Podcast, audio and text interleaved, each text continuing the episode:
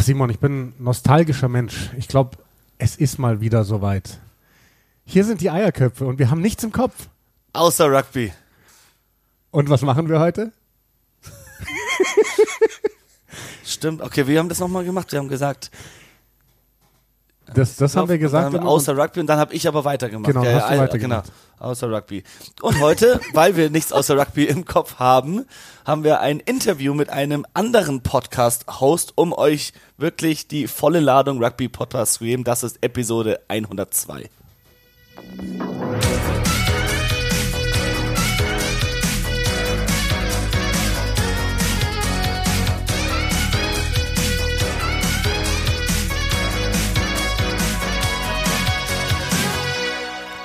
Ach, ist das nicht immer wieder herrlich bei den Eierköpfen? es, So ist, schlecht. es sind Absprachen pur, es ist Vorbereitetheit pur, es ist einfach So schlecht. Struktur, Organisation.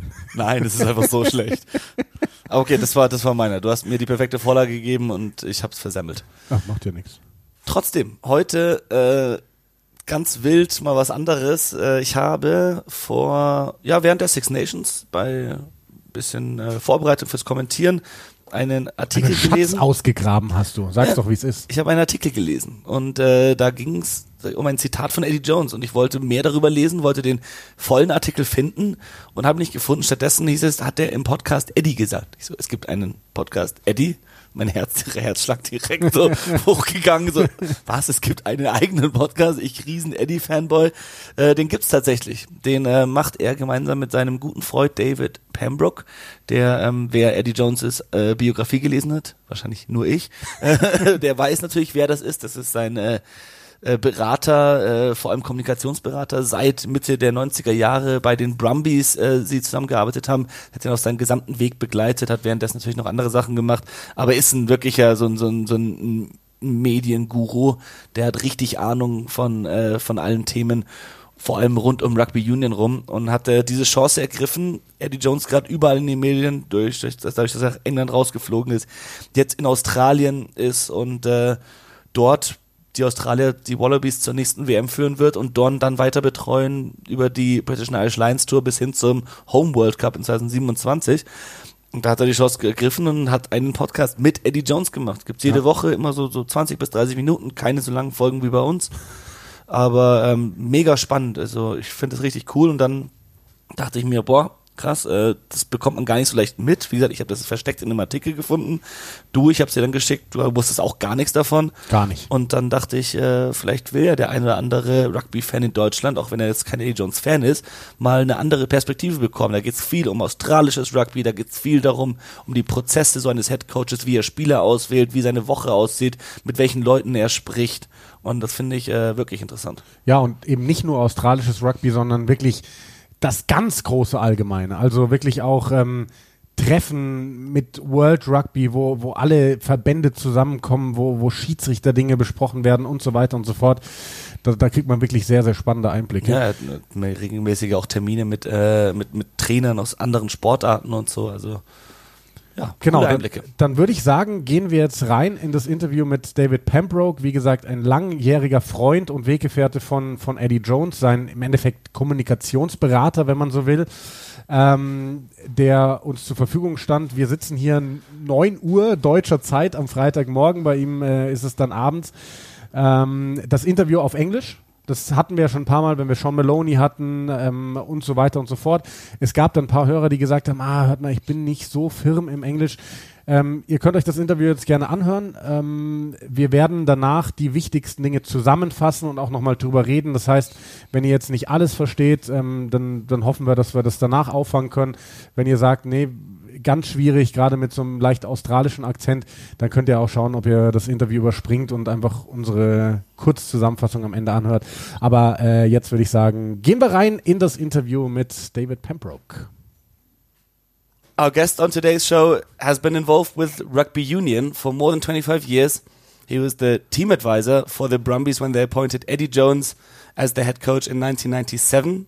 He spent some time with the Australian Committee, Olympic Committee, as well as accompanying Eddie Jones on his journey through rugby, as well as many other things. Welcome, David Pembroke. Thank you very much, boys. So, I messaged you the other week because um, during the Six Nations, when I was preparing for a game that we commentated on, I uh, I found an article about what Eddie Jones had said in response to the England game and Steve Borthwick's comments after the first game. And then I saw in the article that he'd said this on the podcast Eddie. And I thought, what? There's a there's a there's an Eddie Jones podcast. So I looked it up and it was it was it was one of the earlier episodes. So I think you've been going for like a couple of months now and and there's actually a podcast out now which we would also like to let the German rugby community know about.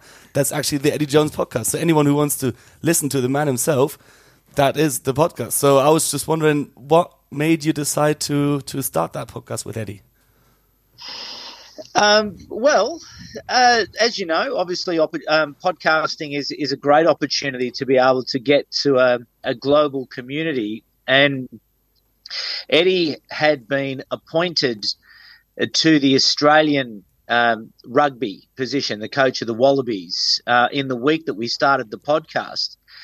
And, and as his advisor, I was very uh, focused on making sure that Eddie stayed relevant and stayed uh, aware and top of mind for um, supporters in the Northern Hemisphere.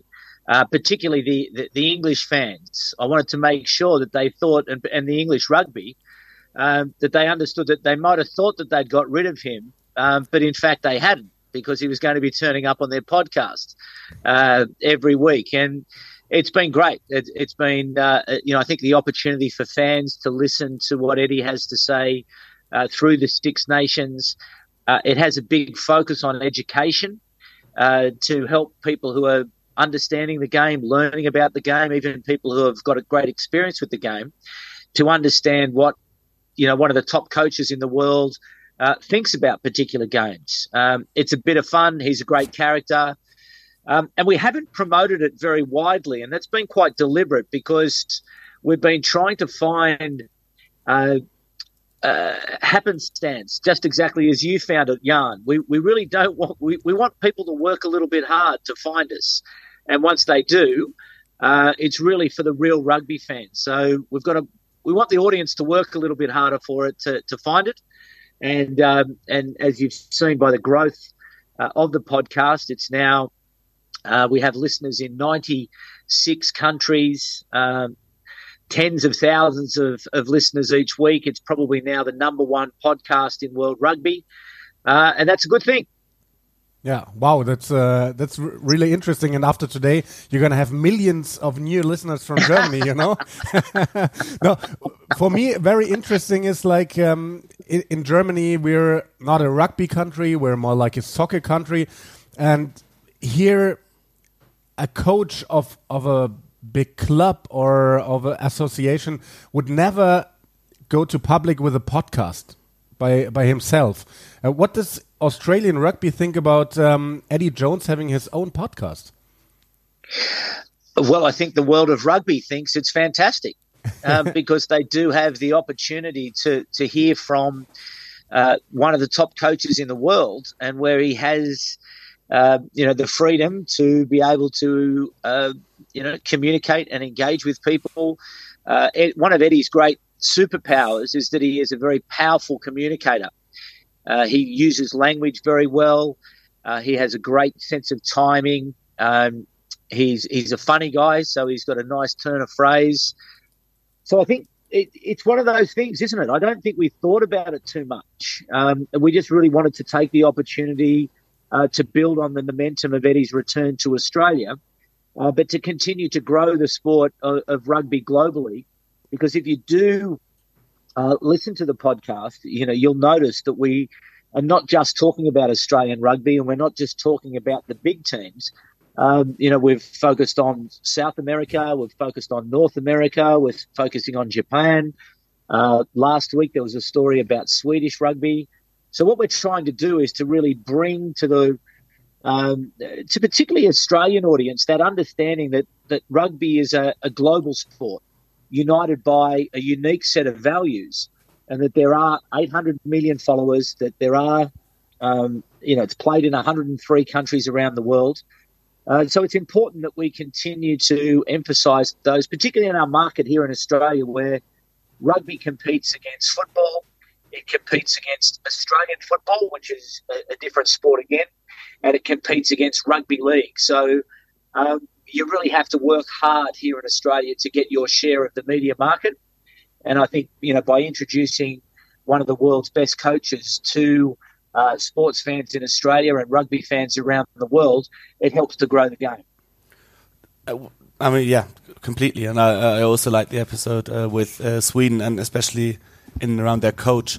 Um, one one thing I want to ask you about because we've already done this podcast for a couple of years now. We started just before the the uh, COVID pandemic in, in 2020, so we've been through uh, a lot.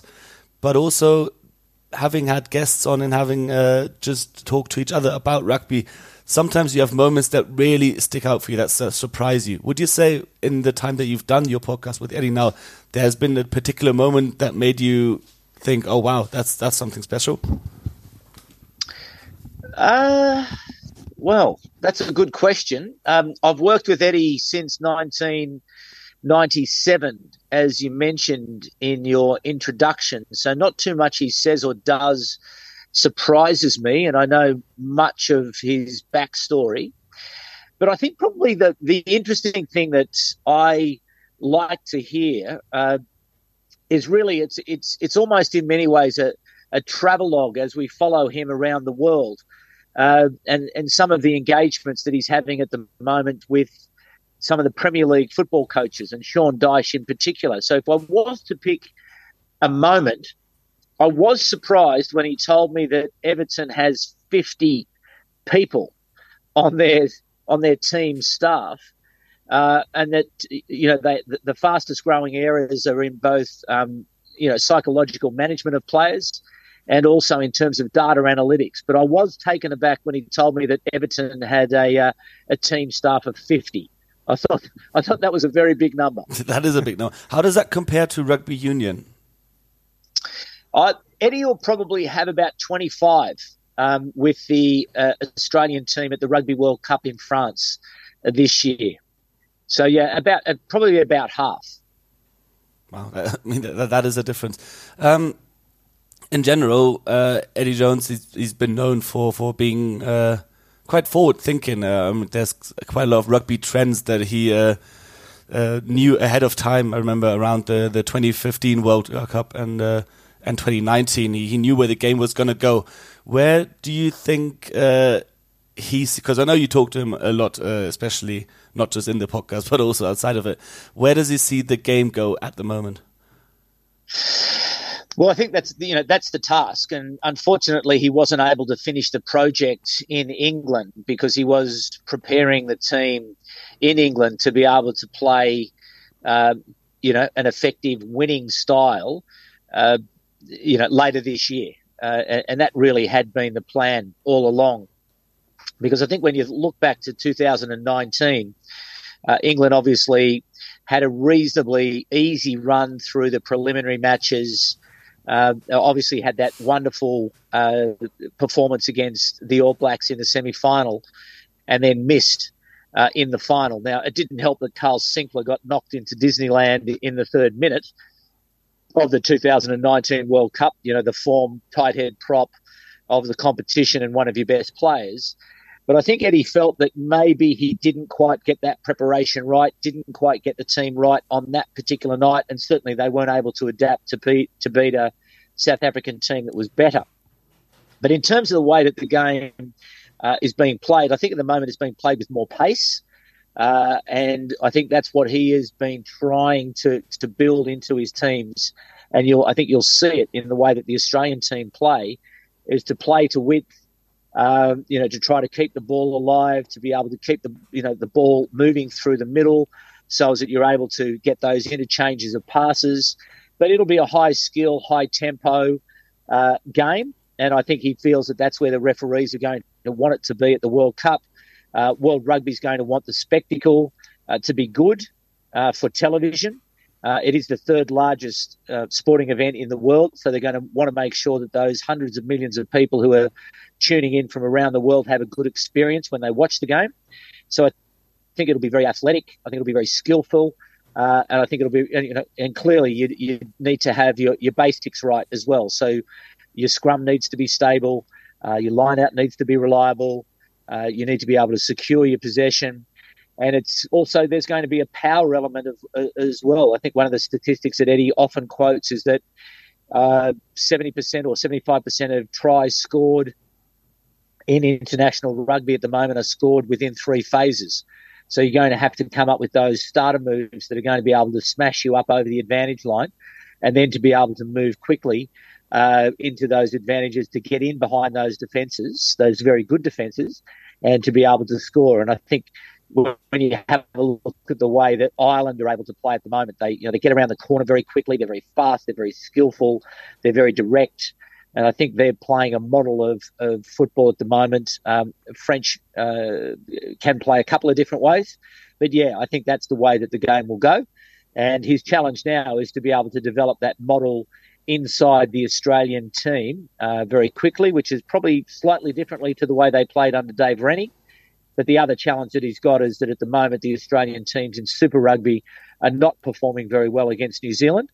Uh, so how does he build the confidence that uh, the players feel that they can win in a gold jersey when clearly at the moment they may not feel that they can uh, get on top of their New Zealand opponents? So what's that style of play, and how is he going to be able to introduce that quickly uh, so the team can develop uh, ahead of Rugby World Cup 2023? Um, yeah, talking about uh, Dave Rennie, a few weeks ago, um, we had uh, our friend Sean Maloney on our podcast um, when uh, Eddie Jones was announced as, as, new head coach, and he said it was quite a surprise uh, because he thought. Even though the last year was not a good year for Australian rugby, they lost to Italy and some some other not good results. He thought Dave Rennie would still be head coach if Eddie Jones wasn't available at this time. What's the mood uh, like uh, with Eddie Jones now as a head coach in Australia? Is there like enthusiasm uh, before the World Cup? I have to say that I've been amazed at the response um, to Eddie's appointment. Uh, and again, uh, as we've said, I've been involved with Eddie Jones for many, many years, and I'm a, you know aware of his profile and have worked closely with him. But the impact that he has had on the mood in the Australian rugby community has been uh, remarkable. Uh, it's almost like he's hit the sport with a set of jumper leads, and it's uh, you know the, the, the mood and, and, the optimism has has just sprung to life. And Eddie, at the moment, because he is not coaching the team, he's available to do a lot of, uh, you know, club rugby launches, and whether they are junior launches or, uh, you know, senior clubs. And there are, you know, hundreds of people turning out every time to be able to to hear him. So there's a real mood and there's a real optimism. I think the podcast has helped because it's given people access to Eddie and his thinking and he's certainly bringing people through the podcast on his journey uh, through the preparation of this team, which I think is building some excitement as well. In terms of the Australian team, look, I don't think you can escape the fact that in the last three years, they won 13 games out of 35. Uh, that's not a good record. Uh, and that's not a confidence building record. Uh, and that's really where the team was. Uh, the chairman of Australian Rugby, Hamish McLennan, was as soon as Eddie became available after England made the decision that they did to terminate Eddie's contract. Uh, he was clearly going to get his man, uh, and it moved very quickly. So I think for some of the insiders, it was a bit of a surprise. Uh, but as soon as Eddie was sacked by England, uh, it didn't surprise me that Rugby Australia went as hard as they did to secure his services uh, for 2023 but also for the uh, the Lions series in 2025, and then through to the Home World Cup in Australia, which will be fantastic in 2027. Yeah, I was going to mention that exactly. Everything points towards Australia after this World Cup in France. I mean, the Lions tour, uh, the Women's World Cup also, and the uh, 2027 Men's World Cup. Um, was it an easy or hard decision for Eddie Jones to start ahead of this World Cup. It would have been probably easier to say let Rennie do the World Cup and then afterwards, with everything pointing towards the 27 World Cup, uh, to start then. Why did he want to start so soon? Very good question. and I must say that I did everything in my power to talk him out of it. I thought that what he he should have done, and this was my view, was because you know, we've been involved with England for the last seven years, and so our focus has been exclusively on trying to build an, uh, a winning English team. Uh, we got close in 2019, won multiple Six Nations championships, and if England, if the Rugby Football Union had held their nerve, I think that he would have been able to build a World Cup winning team in 2023. But be that as it may, um, as soon as it happened, uh, my view was uh, take a break. You know, go back to uh, J- Japan, do some coaching at Suntory, uh, maybe get involved with World Rugby and some assistance to you know Georgia or Portugal or Uruguay or some of the other emerging nations at the World Cup. Uh, maybe go and sit on the couch alongside his close friend Clive Woodward uh, and be a commentator at Six Nations. Uh, you know, just take a bit of time and also then to have the opportunity to do his due diligence around Australian rugby to understand just exactly you know, who's who in the zoo?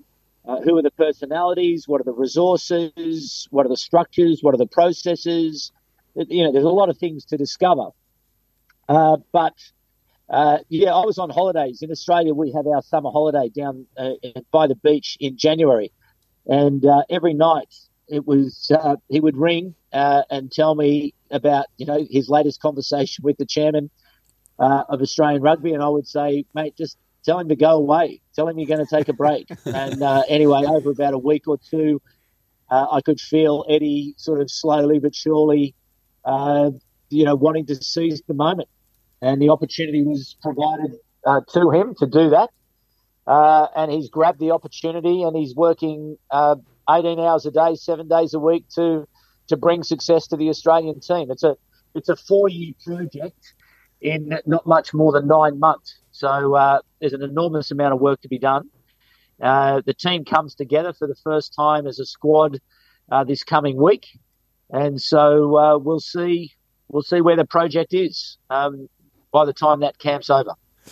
Okay, that that leads me to one question. Um, how is Eddie Jones as a person? Because you you told us um, you know him for so many years, and he can't surprise you with anything he says. He always surprises us with everything he says. like he's so special. Um, and now you say, like he can't take a break. You wanted him to to to take a break, uh, or maybe to go to Japan, take some um, calmer jobs or something. Like, how is Eddie Jones? Is is he a person who can't live without rugby? And maybe how is he in in private? Uh, look, I think that's that's a pretty fair uh, characterization. I think he was very, very keen. Uh, once, you know, he was convinced of it. I thought, you know, after week one, I thought I was home and hosed. I thought I'd convinced him. Uh, but, you know, over time, you know, he's a man who loves the game and he loves being involved in the game. And I think the opportunity to coach your national team at a World Cup was just too much to resist.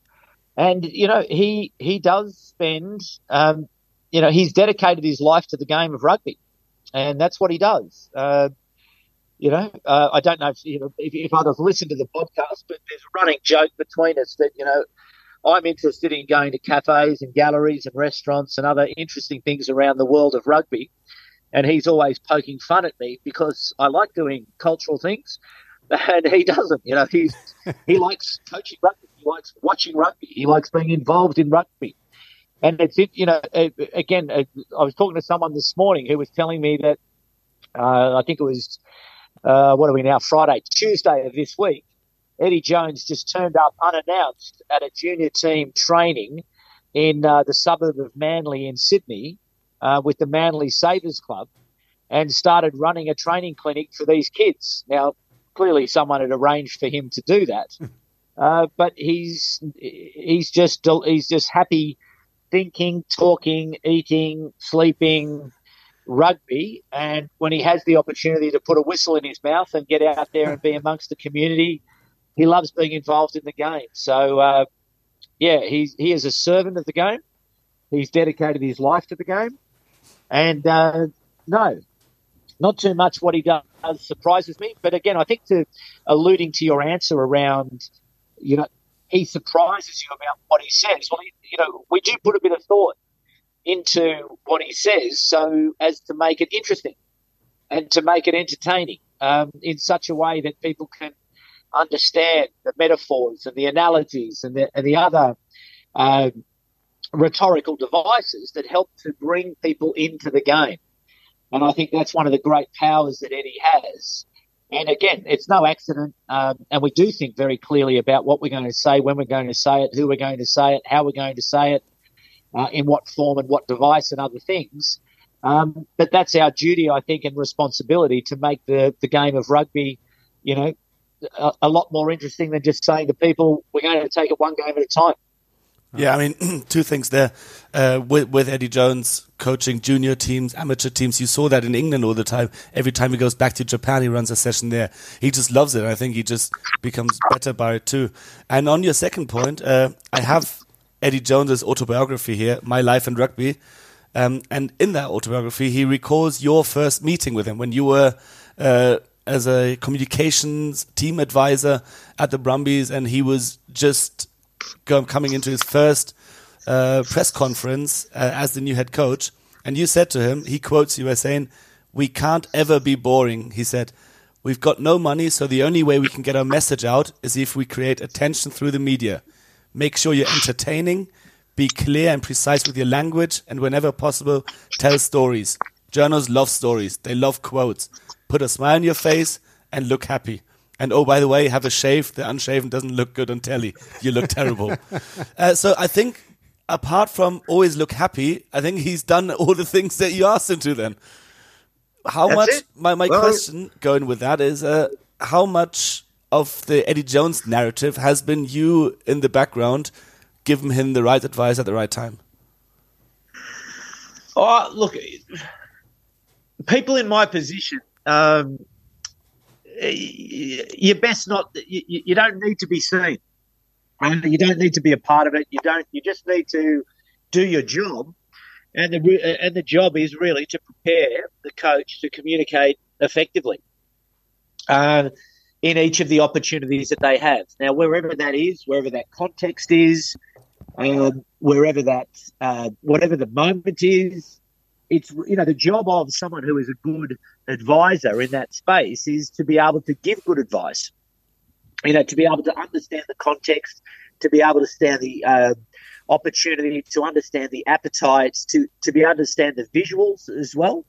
So look, yeah, look, I've you know I've been involved for a very very long time um, with telling Eddie's story, uh, but yeah, it's really not about you know the people sitting behind the scenes. It's really about trying to you know use the you know the personalities. So whether that's the players or the coach or the assistant coaches or some of the administrators, you know, people like me really don't need to to have a profile.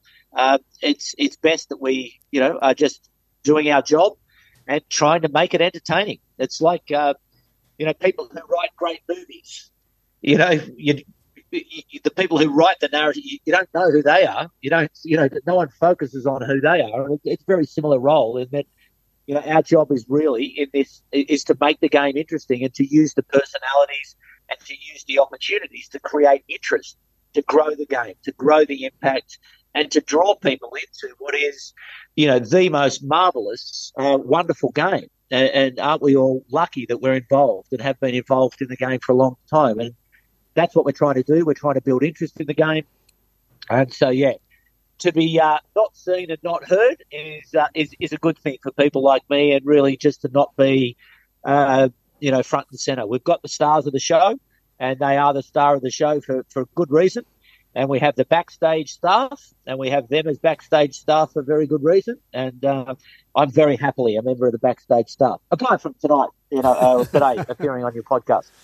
Well, well, yeah. I mean, that, that's that's due to you starting the, the Eddie Jones podcast, and us thinking that that's that's a great idea, and you also being quite open to that interview uh, after just two messages. So again, thank you so much for for taking the time today. Um, on that, uh, the, the general uh, background work and communication. I think one of the one of the best uh, examples of that would be Eddie Jones taking over England after the 2015 World Cup and changing the narrative around the team completely, naming Dylan Hartley as as captain, facing a lot of criticism for it, changing the mentality of the team, making them in some way less likable again, more like the English of old, and and being quite successful with it. Um, I think that's that's a great example of how good it can go. Um, but then I would ask, along that success story over many years, what would have been the most challenging chapter, communication wise, uh, with Eddie Jones's image in the in the rugby world? If I if I think back, um, I was lucky enough to be one of the founders of the Brumbies back in at the end of 1995. The game went professional, and in Australia we had three teams: uh, New South Wales, which is based in Sydney, uh, the Queensland Reds, based in Brisbane, and then um, Canberra, which is the national capital. Uh, was lucky enough to get the uh, the team uh, that was we we ultimately called them the Brumbies, but a guy called Rod Macqueen, who went on to be a very successful Wallabies coach. Um, I was lucky enough to be with him when we won the World Cup in '99. He came to Canberra. I was working as a, a political correspondent for uh, the Australian Broadcasting Corporation in federal parliament, in the, the, the, the national parliament here in Canberra.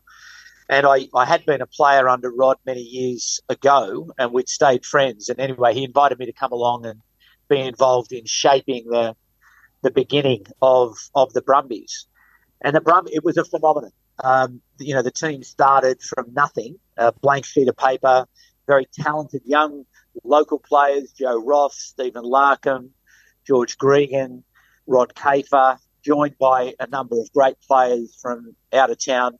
But the team was a, an overnight success. And so we had, we finished fifth in the first year. We finished second in, in the uh, in the second year, and the team changed the way that rugby was played. You know, the Brumbies were a, a, a smaller, faster, more innovative team, but they they, they captured the world's uh, imagination, the rugby world's imagination. Anyway, Eddie Rod Macqueen then went on to coach the Wallabies, uh, and Eddie Jones came in. And in the third year, the Brumbies finished tenth out of twelve. So we went from this absolute iconic team. Um, Jones was brought in as a his most recent job had been coaching Tokai University in in Japan. Uh, his good mate Ewan McKenzie uh, was convinced that he was the right person to to coach uh, the Brumbies. Again, I remember at the time thinking, "Are you kidding? This guy's coaching Japanese university rugby, and you want him to coach the Brumbies? Like, you need your head read, Ewan?" And he was like, "Mate, trust me, it'll be it'll be the right thing. And and he was right as as he always is. Ewan McKenzie, one of the smartest uh, people in world rugby. But going from you know, the, the stadiums were full, and all of a sudden people were loving it, and then all of a sudden we started to lose. And so the big challenge was was to, to maintain the confidence of the community and the crowd as Eddie as Eddie started to change the team. Uh, and that was a very challenging period, going from second in our second year to 10th in our third year. Uh, that was a challenging time. And probably most recently with England, I think there's, you know, the dark forces in, in the UK media uh, and UK rugby who never really wanted an Australian to coach their national team. You know, it's it, the fact for many uh, people in English rugby, this was the you know, the ultimate in disappointment at the end of their uh, woeful performance in the 2015 Home World Cup that, in fact, they had to get an Australian, you know, to come to England to coach their team. You know, they never recovered, many of them. And so they sniped away and sniped away. Uh, and they ultimately got their result, which was to get rid of him, which is okay, that's fine. Uh, but they're probably working out now that it maybe wasn't all Eddie's fault, but we'll leave that for another time. Um, but yeah, I, you know, I, th- I think that relentless negativity from uh, sections of UK or English rugby, English media, you know, the Times newspaper is one of the greatest newspapers in the world, but it has the worst rugby coverage by a mile, and they took a a particular line against Eddie, and they prosecuted that relentlessly. And there's a an old saying in the media that you you, know, you never get into fights with people who buy ink in 44 gallon drums. Uh, and you know, I, I think the uh, the digital equivalent is you know who, who can publish multiple uh, digital editions on a daily basis. Which, um, as I say, the Times an outstanding newspaper, but their rugby coverage is um, atrocious. Um, but you know, they set out to get Eddie, and, um, and and they did that. And, but managing that because they do have influence, and they, they can influence boards, they can influence management, and they can influence the mood around the team. And so it does it does get hard to, to, to deal with that over time, and I think that was a bit of a challenging time as well. What do you think about uh, England right now? Do you think they would have played better Six Nations with Eddie Jones as head coach? I don't really care about England rugby anymore. Different question. did did did Eddie Jones have a master plan for England at the World Cup 2023, and do you believe they would have won it with him at the helm? Absolutely, I'm convinced. I um I was in uh, in Europe uh, for a, a, family wedding, uh, and I was actually a, attending a a meeting at the OECD, uh, the uh, public sector expert panel on on communi- public sector communication. So I happened to be in Europe, and we caught up. Eddie and I caught up in uh, in Richmond at this wonderful hotel called the Petersham Hotel, a lovely place. And we had a wonderful, we had such a, we had a great day. And uh, I was there with t- with two two purposes. One was to plan uh, the writing of a book, and the book was I did we didn't have a title, but the the the, the, the second line of the book was the inside story on how England won the 2023 World Cup. so we were going back um, and, and reimagining that period. Uh, well, not reimagining, but just going back from post two. It, it basically the book started on the morning after the 2019 uh, World Cup final, which England lost, and it was going to finish in triumph in Paris uh, but anyway, so we're talking about the book, and that was okay. And then the second part of the day was all about okay, testing the plan, uh, testing where we were at, and sort of drawing back on all of our experience uh, working with the Brumbies, working with the Wallabies, working with South Africa, working with England, working with Japan, and going through all of the different pieces that we needed to put in place to be able to get ourselves there. And look, everything wasn't working 100%, no question. Uh, there were a number of challenges. There were a number of positions where we didn't quite have the depth and the coverage, uh, but there were plans in place to mitigate those, and everything was um, on track. And one of the things that hasn't been written, uh, you know, and again, this is the bias of the English media not wanting to give any any credit for anything, but in that autumn series where the English team played against the All Blacks, and the All Blacks were absolutely outstanding, but the England team held on. They kept fighting and they kept fighting and they kept fighting and they got into the position where they were close enough and good enough at the end of that game to to draw um, with the All Blacks, and it was an absolutely outstanding fighting performance. No, they didn't play brilliantly, but they fought and they fought and they fought. Now, contrast that with the way England played when they fell to pieces against France. Uh, that to me was a leading indicator that you know, the team is not as strong as the team was. Uh, and I saw many of the messages that Eddie received from his uh, players after he was um, summarily dismissed by uh, Bill Sweeney at uh, at the Rugby Football Union.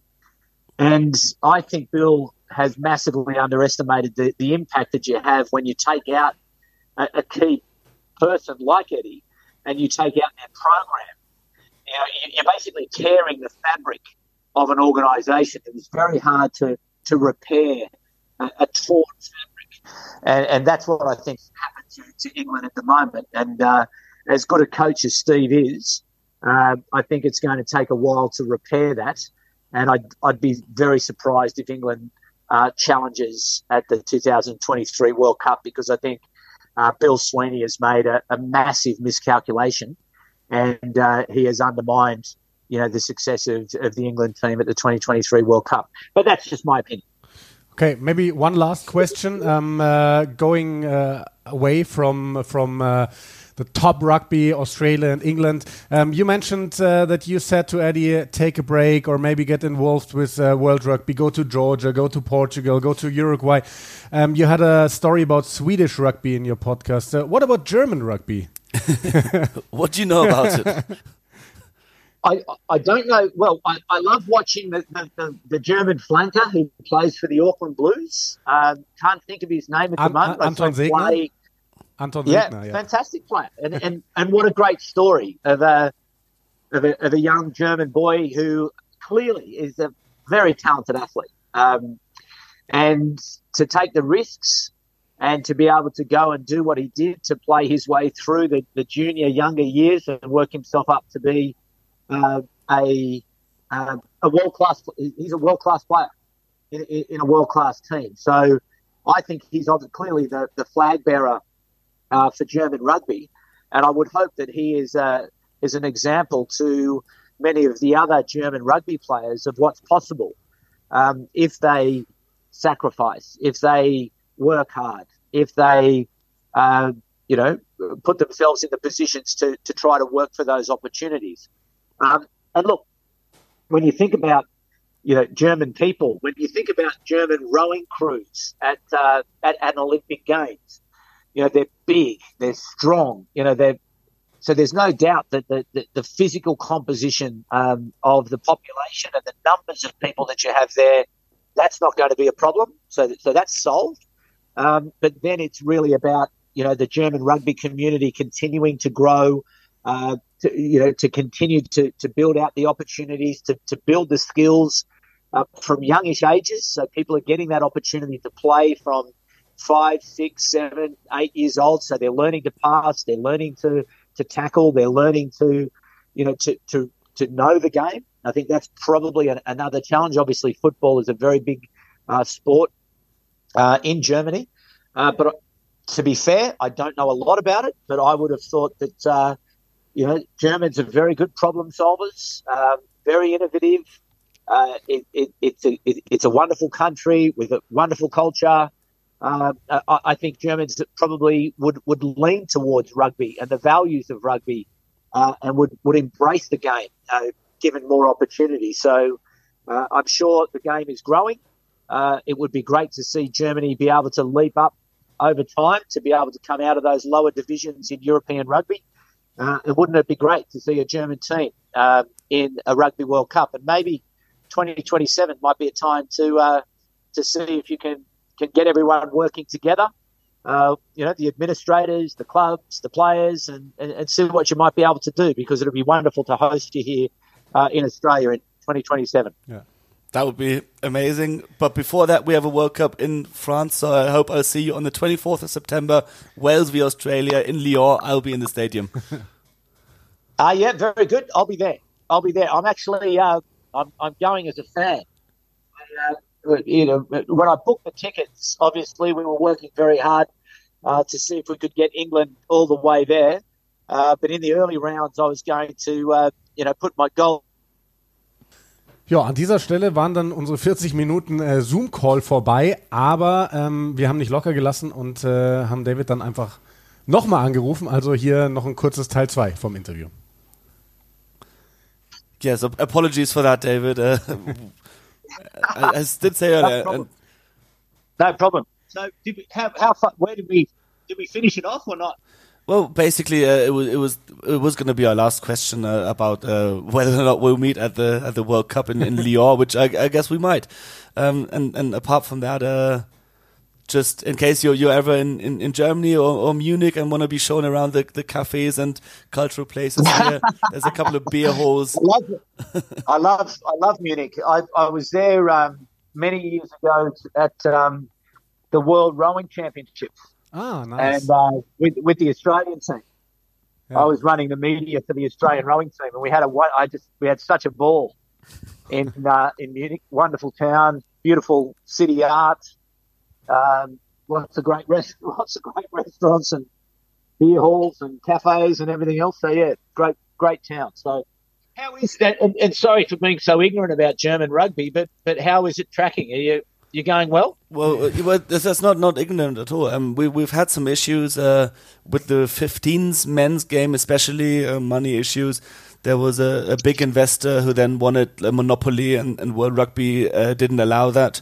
And then uh, the players went on strike. Uh, a couple of the, the, the, the, players from abroad that were here, uh, they they left again. So our 15s team isn't as good as used to. We came close to, to, to Georgia a couple of years ago, and and, and, and think drawing or even beating Romania, beating beating uh, Spain and, and, and Portugal.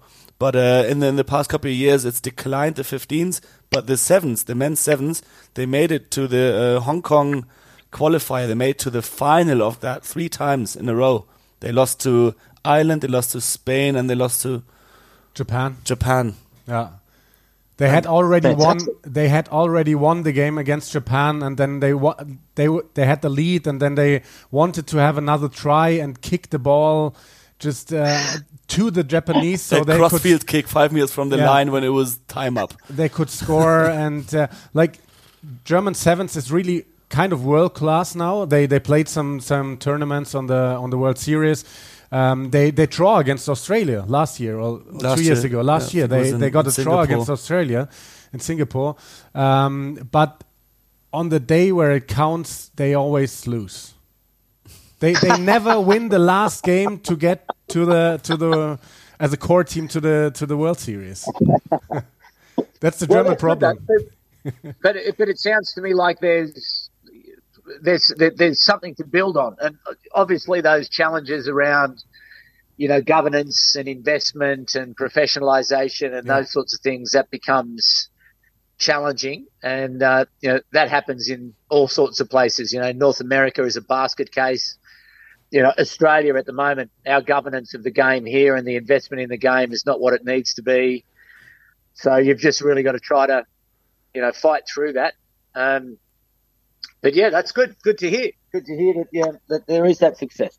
Yeah, yeah.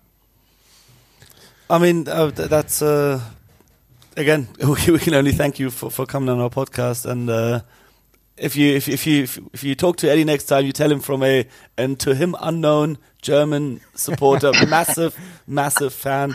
Uh, I'm really really upset about him having to leave England. I, I really believe that what he was doing was right. And um, yeah. same offer to him if he if he's ever in Munich and wants to be shown around the beer think, halls and do I, a I, rugby session might, here. I think I, I think I might have even plugged you guys on the podcast. I might have said something like that. You'd reached out and because uh, I was talking about how many you know we're getting. You know, I had someone from Saudi Arabia on the phone this morning. Oh, nice. Um, really?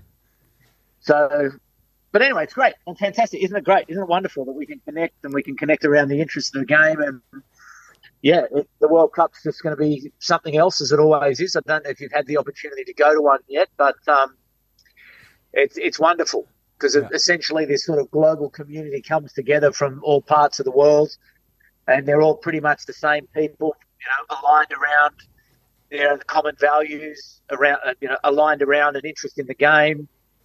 You know, there is a real culture about it, and it's fun. You know, it's it's it's it's a good laugh. Um, yeah, it's a lot of fun. So, yeah, that'll be a great game against uh, against Wales. Oh, Very important. Warren Gatland back at Wales, Eddie Jones to Australia. That narrative yeah. writes itself, doesn't it? exactly, exactly. Okay. All right. Well, listen, I'll let you get to work, boys. Um, and thank you once again. And uh, anything else I can ever do to help you, just reach out. And uh, yep, yep, go Germany. Go Germany. thank you. Thank you, David. Thank you so much. bye bye. Hey, Boys. Ja, ähm, immer wieder mega spannend, immer wieder super sympathisch, vor allem äh, unsere Gäste aus Australien, ne? Sean Maloney, die freuen sich immer so wirklich, wenn sie was fürs Rugby in kleineren Ländern tun können. Ähm, Finde ich mega spannend. Wir, wir wissen ja, dass, ähm, äh, haben wir auch anfangs gesagt, ähm, immer wieder Hörer dabei sind, die sagen, ja, ich verstehe Englisch nicht so gut, deswegen fassen wir das jetzt alles nochmal zusammen und ähm, besprechen das dann eben auch. Ähm, er hat sehr viel gesagt. Er hat sehr, sehr viel gesagt. Er hätte auch noch viel mehr sagen können. Auf jeden Fall ähm, fangen wir einfach mal von Anfang an an. Er sagt, ähm, sie haben gar nicht viel nachgedacht, ne, als es darum ging, diesen, diesen Podcast zu machen. Und mittlerweile sagt er, es ist der erfolgreichste Podcast quasi im, im Weltrugby. Und sie haben keine große Werbung gemacht, weil sie wollten gefunden werden. Sie wollen den nicht promoten, sondern sie wollen gefunden werden ähm, von, von Rugby-Fans. Und äh, das finde ich eine spannende Herangehensweise. Und ähm, klar, wenn du so einen Namen hast wie Eddie Jones, dann, dann zieht das natürlich. Aber ich muss sagen, ich fand es gar nicht so, so leicht, ihn zu finden. Ja. Weil wenn man nach Eddie sucht, kommen halt tausend Podcasts. Ja. Ne? Nee, also bei mir war es ähnlich. Also ich habe den, wie ich es äh, gerade schon erklärt habe vorhin, ich habe äh, ich hab den gefunden über einen Artikel, in dem ich ein A. Jones Zitat ge gelesen habe und dachte, ah, den Artikel, den vollen würde ich mir gerne anlesen äh, durchlesen und dann äh, bin ich auf diesen Podcast gestoßen. Und es ist äh, für mich äh, so faszinierend, seine, seine Meinungen zu hören, auch während der Six Nations, seine Prognosen und seine Analysen ähm, und dann gleichzeitig aber auch äh, er, er spricht ja ganz offen darüber, wie World Rugby Meetings gelaufen sind, wie sie über Mall gesprochen haben, über über Rucks, wirklich einen, einen ganzen Tag eine Session darüber und worum geht's genau bei diesen Gesprächen? Worum geht's? Da reden die Top Coaches und die Top Schiedsrichter über das Spiel und wie es bis zum World Cup besser werden kann, weil wir alle wissen, es, wir sind große Rugby-Fans, aber es ist nicht in der befindet sich nicht in der besten Situation. Rein spielerisch mit mit mit, mit der Ruck-Situation, die unübersichtlich ist, mit Spielunterbrechungen und aber auch mit dem Schiedsrichter und mit den Karten etc. Da ähm, redet er auch ganz offen drüber, wie da diese Diskussionen ablaufen. Und eh spannend, ne, so äh, reinzuhören das ist ja auch so, dass man dann ein Gefühl dafür kriegt, wohin geht der Trend. Ja. Ähm, eben auch was das Refereeing angeht. Und das war dann auch unser nächstes äh, Thema jetzt gerade. Wohin geht der Trend?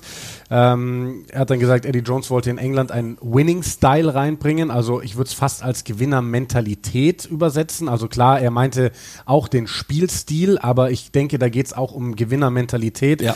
Ähm, und er sagt, klar, Rugby entwickelt sich immer in eine schnellere Richtung. Das will er jetzt bei Australien auch reinbringen. Hat dann diese Statistik genannt, äh, 75 Prozent aller Versuche fallen innerhalb von drei Phasen, weil es immer, immer schneller wird.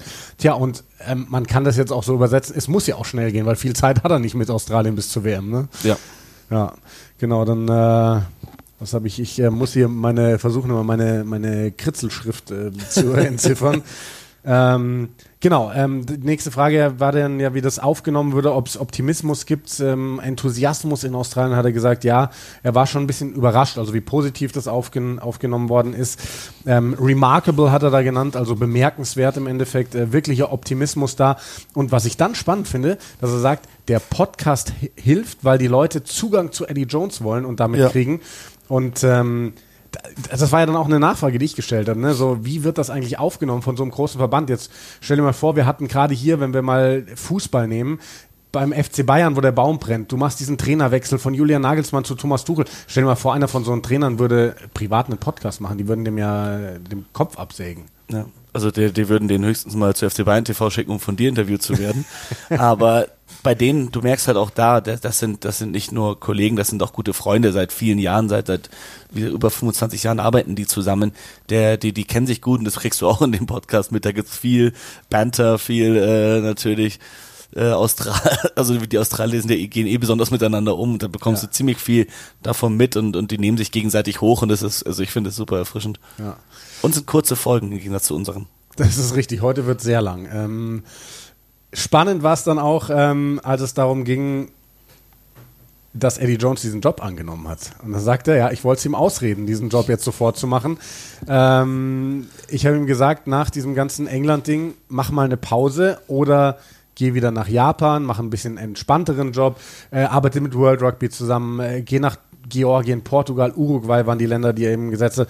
Oder setz dich doch einfach mal auf die Coach. Ich weiß nicht mehr, wen hat er da erwähnt? War das Clive Woodward? Nee, das war wer anders, ne? Das war. Ja, hat er gesagt. Hat aber er Clive, gesagt, ne? das war ja, das war ja auch sehr, sehr krass, weil Clive mit, Woodward sein mit, größter ja, Kritiker war ja, in England und das ja schon 2003 angefangen hat beim World Cup, als, als Woodward England Coach war, Eddie Jones war. Ähm, Australien-Coach, da ja. haben sie sich schon, schon die ganze Zeit gezofft und dann seitdem, Woodward hat ihn ja zerrissen bei jeder Sendung, bei jeder Möglichkeit. Ja, ja. Äh, fand ich auch super unnötig und ja, jetzt, der sagt ja jetzt immer noch, dass A. Jones schuld daran ist, dass England bei den Six Nations so schlecht abgeschlossen hat. Ja, das, das ist äh, tatsächlich sehr spannend. Ähm, und dann die Frage, wie der als Typ ist und dann erzählt er so ein bisschen, a man who loves the game. Ein, einer, der einfach das Spiel liebt, ähm, der was habe ich hier geschrieben? Genau, wo er dann sagt, so die Möglichkeit, dein Heimatland bei der WM zu coachen, steht für ihn einfach über alles. Er hat sein, sein Leben dem Rugby verschrieben. Er braucht keine Kultur. Ne? So, er sagt ja selber, er geht irgendwie in Ausstellungen, weiß der Geier was. Braucht Eddie Jones alles nicht. Das ist einfach einer, der dann lieber bei einem Kindertraining auftaucht, unangekündigt und ein Training leitet. Der braucht Rugby, Essen und Schlafen. So hat das, glaube ich, ausgedrückt. Und ähm, ja, irgendwie so stellt man sich Eddie Jones auch vor. Ne? Ja, 100 Pro und äh ja, also das ist, das ist, bekommst du auch mit in dem Podcast, dass, dass der ihn immer dann auf den Arm nimmt, so von wegen, ja, ja, ich war hier wieder, wurde hier wieder eingeladen in ein Café, äh, das hätte dir sicher gefallen. So. nee. Ich, zu dem, zu dem Ding, äh, ich, ich glaube, dass es für Eddie Jones eine Möglichkeit ist, diese Möglichkeit, England im Viertelfinale zu treffen bei der WM, weshalb er Australien den Job angenommen hat. Der will es den, der will unbedingt eins auswischen. Der, der, der Plan war sicher bei Australien, Eddie Jones den besten australischen Coach für die Heim-WM da zu haben, für die Lions Tour, für diese Zeit, für den ja. nächsten World Cup Cycle. Das wird seine Bedingung gewesen sein, ich will er jetzt schon. Ja.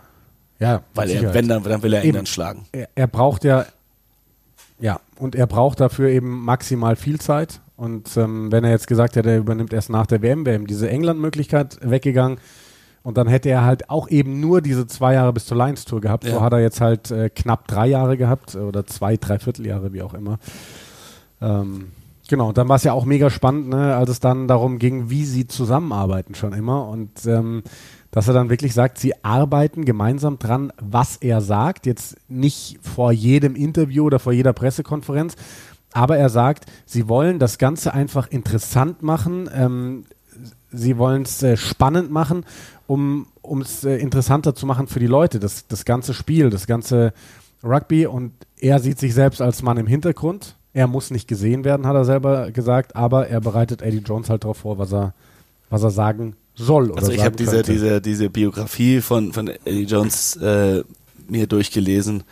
Ähm, der, der Pemby, wie er nennt, der David Pembroke, der, der wird auf jeder zweiten Seite genannt, ab Seite 93, äh, in der das erste Mal vorkommt, ähm, ab dann die ganze Zeit. Also der, der ist äh, jemand, der ihm sehr damit hilft und das musst du überlegen, Eddie Jones, wie er auch wahrgenommen wird. Es ist ähnlich wie mit, mit England, also ich kenne auch viele, vor allem deutsche äh, Rugby-Fans, die überhaupt keine Jones-Fans sind, die denken, ah, der ist so arrogant, der ist so, ich mag den hier nicht, ich mag den da nicht. Das ist halt, es ist halt alles Teil des nicht langweilig Seins, was, was er hier in dem ersten Absatz gesagt hat.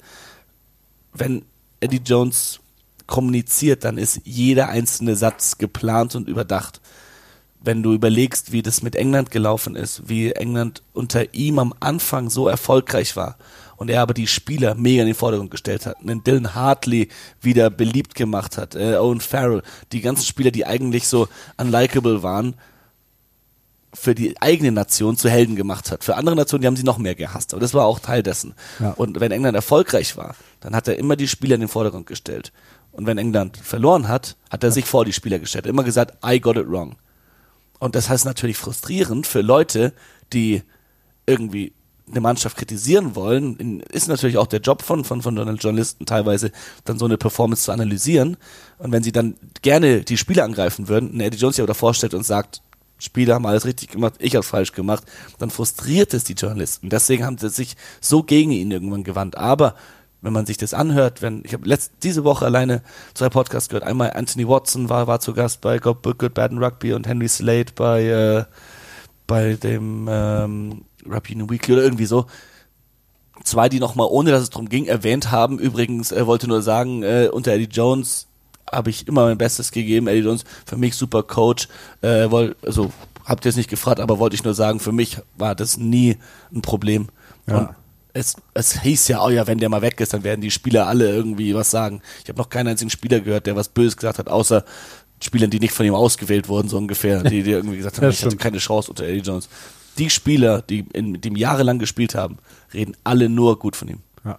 Und das ist ja ähm, ne, auch das, was eigentlich für alle Bereiche gibt, gilt auf unserer Welt die erfolgreichsten Leute sind die, die am stärksten polarisieren, die am meisten gehasst und am meisten geliebt werden und zwischendrin eigentlich niemanden so richtig haben. Und so ist es ja bei Eddie Jones. Und Farrell.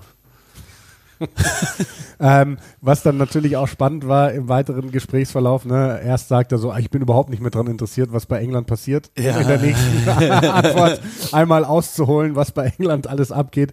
Ähm, er ist äh, der gleichen Meinung wie du. Er ist überzeugt, England wäre mit Eddie Jones Weltmeister geworden. Ihr seht da beide einen Masterplan.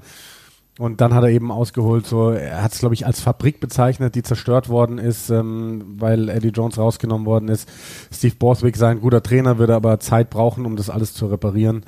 Genau, das war mal so kurz zusammengefasst. Ja, er hat es auch kurz hat. angesprochen mit, dass es für die Spieler natürlich nicht leicht ist, äh, so einen wichtigen Teil des ganzen Konstrukts zu verlieren mit Eddie Jones und dass das äh, vielleicht unterschätzt wurde von Bill Sweeney von der RFU. Ja, ja.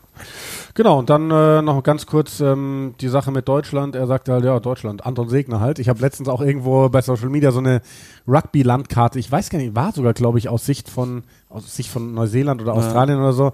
Und da stand halt, ähm, wie bei Italien stand zum Beispiel Still Tier One. Ähm, und bei Deutschland stand einfach nur Anton Segner drin. ja, fair enough. so.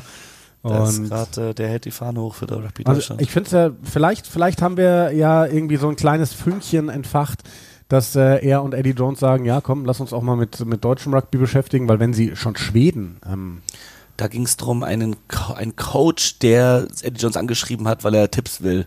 Und der, der selbst Headcoach bei, bei Schweden ist und, und hin und Ah, her okay. coacht. Genau, das war in der vorletzten Folge oder so. ja, ich habe ich hab ja nur zwei Ja, Folgen ja. mal zwischendurch gehört von dem Podcast. Ähm, Da ging es um den und der dann in der, in der europäischen dritten Liga, die zweite aufgestiegen ist und den Spielstil geändert hat, weil sie viel kleiner sind als die anderen osteuropäischen Nationen, dagegen die sie spielen. Ganz interessant auch. Äh, hatte ich gar nicht mitbekommen bei Schweden so, aber interessiert einen dann auch und dann vielleicht schaut man sich mal ein Schwedenspiel an deswegen. Also die haben natürlich schon auch eine Reichweite da. ja, klar, absolut. Würde mich mal interessieren, wie viele Zuhörer die haben mit ihrem Podcast. Ja. Das wäre wär spannend.